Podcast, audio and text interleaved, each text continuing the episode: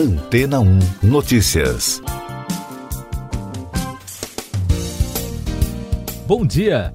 Pesquisadores israelenses desenvolveram um estudo que concluiu que os peixes vermelhos, carpas ou peixes dourados são capazes de dirigir um veículo em um experimento que avaliou a capacidade dessa espécie de se adaptar e se orientar em um ambiente terrestre.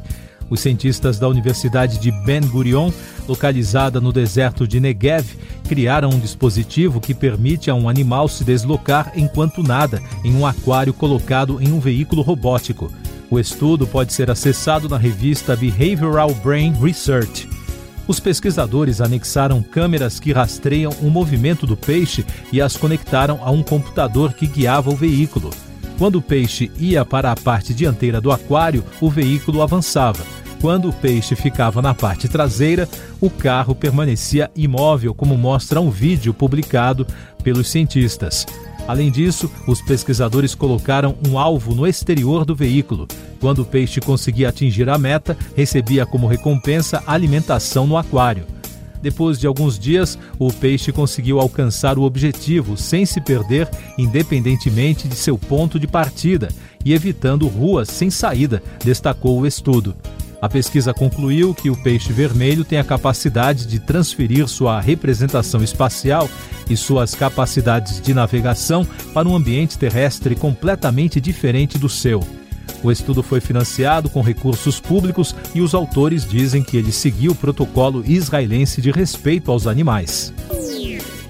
E daqui a pouco você vai ouvir no podcast Antena ou Notícias. Brasil recebe segundo lote de vacinas da Pfizer para crianças.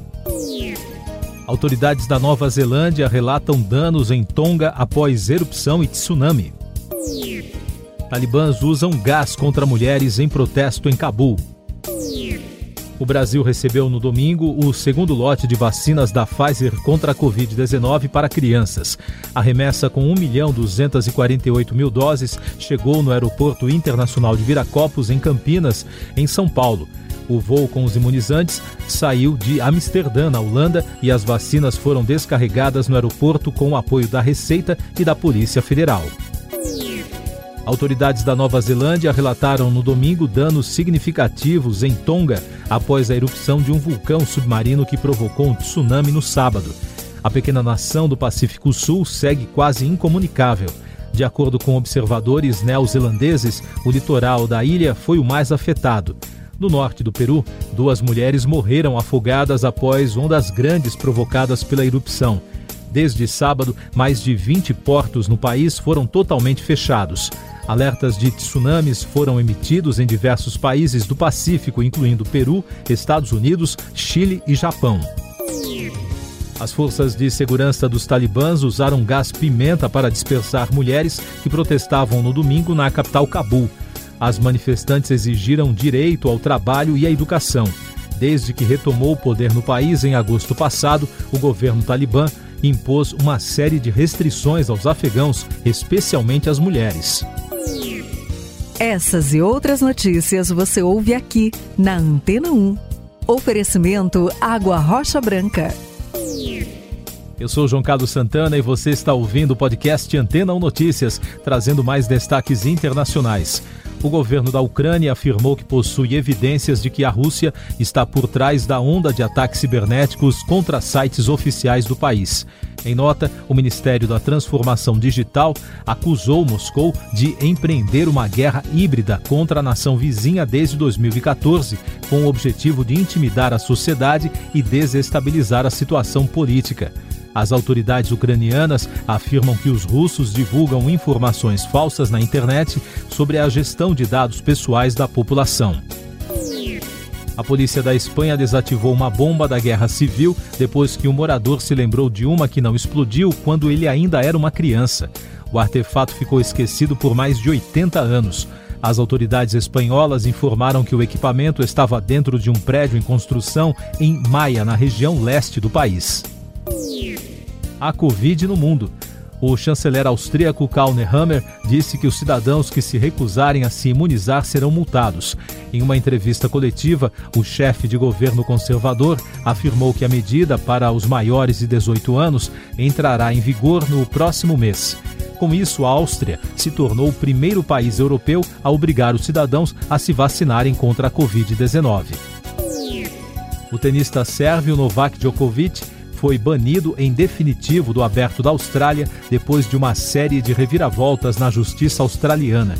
A decisão foi tomada em julgamento final que definiu que o atleta ficará com o visto cancelado e, portanto, impossibilitado de disputar a competição. O atual campeão do torneio será deportado e ainda terá que arcar com os custos do julgamento que durou quase nove horas. O caso se estendeu por mais de 10 dias e começou porque a imigração não aceitou o documento de isenção de vacinação contra a Covid que o tenista número um do mundo recebeu de autoridades do próprio país. O Brasil registrou no domingo 31.600 casos de Covid-19, somando mais de 23 milhões de notificações desde o início da pandemia. Com isso, a média móvel de infecções nos últimos sete dias chegou a 69.200, a maior desde junho do ano passado, com tendência de alta. Também foram registradas 92 mortes pela Covid nas últimas 24 horas, totalizando mais de 621 mil óbitos. A média móvel de mortes nos últimos sete dias é de 153, com tendência de alta e os dados da vacinação mostram que já passa de 146 milhões e 600 mil o número de brasileiros totalmente imunizados contra a doença, o que representa 68,25% da população. 17 estados não divulgaram dados da vacinação no domingo. Destaques do Noticiário Nacional no podcast Antena 1 Notícias: cerca de 38 mil moradores de Minas Gerais foram obrigados a sair de casa por conta da chuva nos últimos dias, de acordo com dados da Defesa Civil Estadual. Os números são baseados em quem ficou desabrigado ou desalojado. Em uma semana, 19 pessoas morreram nas enchentes. No Pará, o número de famílias atingidas pelas cheias em Marabá aumentou para mais de 2.200 devido aos níveis dos rios Tocantins e Itacaiunas. As águas estão 6 metros acima do nível normal. No último sábado, elas passaram de 12 metros. A Defesa Civil Municipal informou que pelo menos 300 famílias estão ilhadas, pois não querem deixar suas casas. Destaques do noticiário econômico no podcast Antena 1 Notícias. Mais de 127 mil produtores rurais de Minas Gerais sofreram algum dano com as fortes chuvas. O número representa quase 50% de todo o estado. Segundo um levantamento preliminar da Emater, na produção de hortaliças é estimado um comprometimento de 37% da área. No Mato Grosso do Sul, a estiagem derrubou a produção de soja. Segundo as estimativas, o estado deve colher um pouco mais de 12 milhões e 100 mil toneladas, uma queda de 8% em relação ao ano anterior. A seca também está prejudicando diferentes atividades rurais no Rio Grande do Sul, com plantações de milho, soja, arroz, uva e na produção de leite. Nos Estados Unidos, as companhias aéreas cancelaram mais de 2.700 voos no fim de semana por causa de uma tempestade de inverno, ventos fortes e gelo que estavam prestes a atingir a costa leste do país. Segundo o site de rastreamento de voos flightaware.com, mais de 1.500 voos sofreram atrasos. A Indian Oil Corp considerada a maior refinaria e varejista de combustível indiana, pretende investir 70 bilhões de rúpias, o equivalente a 944 milhões de dólares, para construir toda a infraestrutura de rede de gás em novas áreas do país. A empresa disse que obteve nove licenças para vender gás a residências, automóveis e pequenas indústrias. Tecnologia. Pesquisadores americanos finalizaram um dos mapas 3D sobre as galáxias e expansão do universo mais detalhados. A imagem publicada neste mês foi obtida por um equipamento chamado DESI, criado em 2015. A máquina foi desenvolvida por meio de uma colaboração entre o Laboratório de Berkeley e o Departamento de Energia dos Estados Unidos. O principal objetivo do espectroscópio de energia escura é revelar mais informações sobre essa matéria escura que parte dos cientistas acreditam constituir 70% do universo. Você confere agora os últimos destaques do podcast Antena 1 Notícias, edição desta segunda-feira, 17 de janeiro. Começa hoje a vacinação de crianças contra a Covid-19 em ao menos 10 capitais brasileiras. De acordo com o Ministério da Saúde, a imunização infantil entre 5 e 11 anos ocorre em ordem decrescente de idade das mais velhas para as mais novas. A recomendação é que os estados deem prioridade neste momento para as crianças que tenham comorbidades ou baixa imunidade e depois sigam o calendário por idade. Não é preciso autorização por escrito, desde que o pai, a mãe ou o responsável acompanhem a aplicação da dose. A Coreia do Norte lançou nesta segunda-feira dois projéteis informou o governo sul-coreano. Este é o quarto teste de armas desde o início do ano.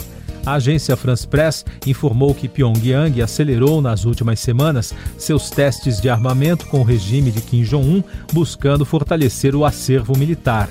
Na última sexta-feira, o país do norte alertou para uma reação mais forte após a decisão dos Estados Unidos de impor novas sanções depois do último teste de mísseis realizado na semana passada. Siga nossos podcasts em antena1.com.br. Este foi o resumo das notícias que foram ao ar hoje na Antena 1.